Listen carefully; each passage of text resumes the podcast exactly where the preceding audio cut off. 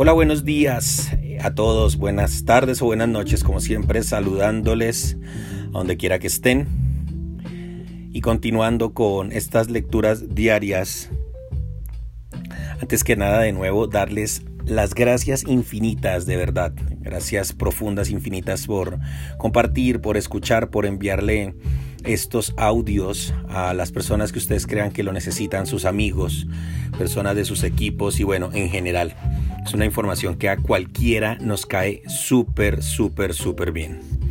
Así que bueno, sin más preámbulos, hoy es el turno de El Secreto número 18. Secreto 18. Piense en grande. Este me va a gustar. El éxito no combina con el prejuicio, con la mente pequeña. Quien quiera ser líder debe tener una mente abierta, desbloqueada. Lamentablemente, la mayoría tiene una mente pequeña y por eso no puede ver la enorme cantidad de oportunidades que hay en el mercado. Quien tiene la mente desbloqueada puede ver los espacios libres en el mercado y posicionarse de la mejor manera posible para crecer. Brasil tiene una historia de, colonización mediante la explotación. Por eso, la visión del brasileño promedio era muy limitada. Afortunadamente eso ha cambiado desde hace algún tiempo, pero todavía es una minoría la que abrió los ojos. La buena noticia para usted es que está leyendo este libro para ser uno de los pocos que escogieron marcar la diferencia en este mundo. En Estados Unidos, los niños son educados para marcar la diferencia, para influir, Crecen creyendo que todo es posible. Es algo cultural. Los jóvenes tienen como desafío ganar su primer millón. Ellos no son mejores que los brasileños, solo aprendieron a pensar de manera diferente. El brasileño, cuando le cuenta un gran sueño a su familia, escucha como respuesta, ten cuidado, eres muy soñador, pon los pies en la tierra, y si no funciona, mmm, no sé,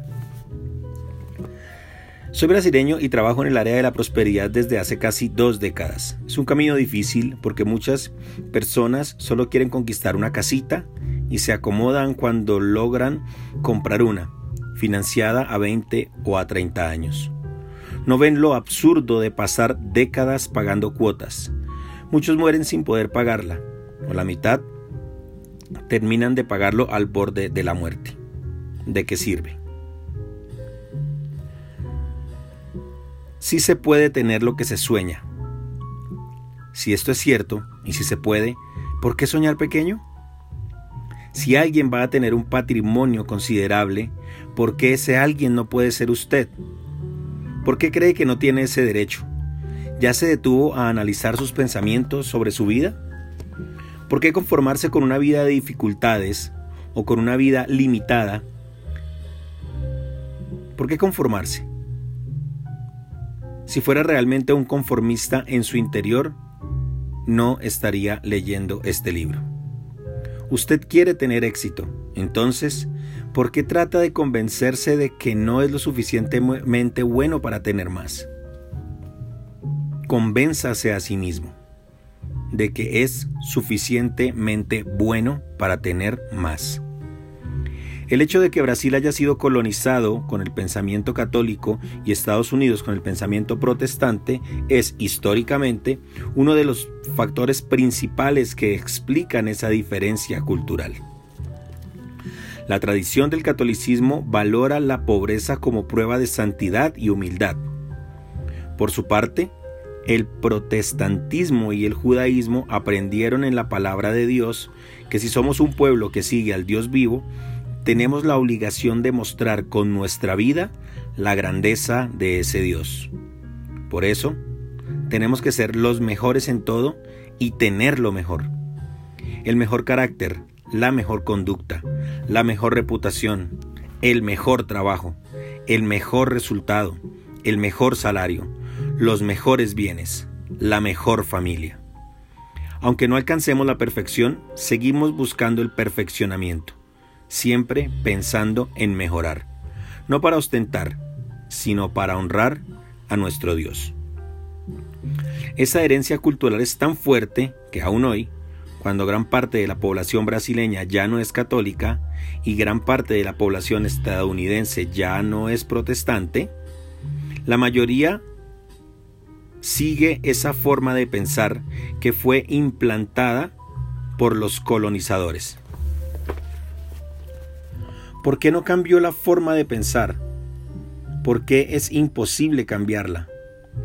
No, la forma de pensar no cambió porque las personas entraron en modo automático y dejaron de pensar en eso. Ya no se reflexiona acerca de eso y consideran inútil buscar otra manera de actuar. Algunos incluso quieren lograr nuevos resultados, pero quieren seguir haciendo lo que hicieron hasta ahora porque es lo más fácil.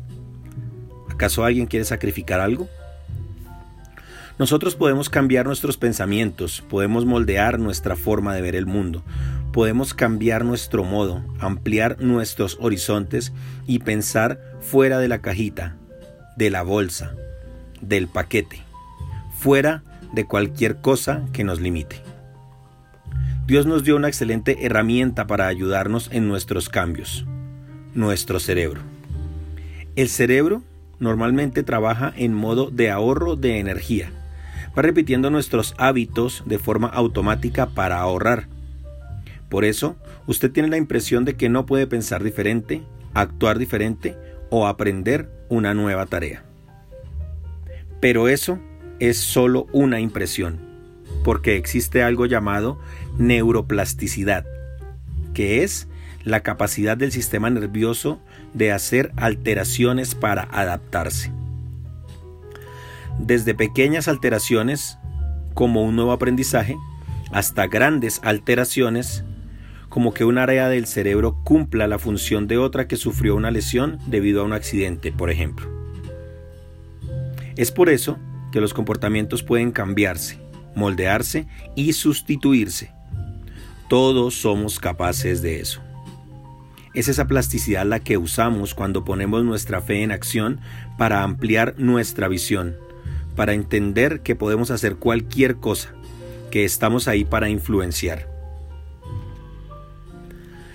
Nuevas conexiones son hechas, nuevos caminos son creados, nuevas neuronas nacen cuando decides salir del modo automático. Sin embargo, el cerebro no es capaz de hacer eso solo. Es una máquina programada para ahorrar energía cuando nadie está presionando los botones. Quien tiene que decidir apretar esos nuevos botones es el ser que controla esa máquina. El software que hace que esa máquina trabaje es usted. Solo su decisión y su esfuerzo son capaces de accionar ese mecanismo maravilloso. Sin embargo, una buena noticia es que una vez usted se acostumbre a salir de su zona de comodidad y expanda sus límites aprovechando la capacidad de la neuroplasticidad, le será cada vez más fácil ampliar sus horizontes y cambiar su vida. Simplemente hay que entender que es posible y que el control de eso fue entregado por Dios en sus manos. Muchísimas gracias, nos escuchamos mañana. Bye bye.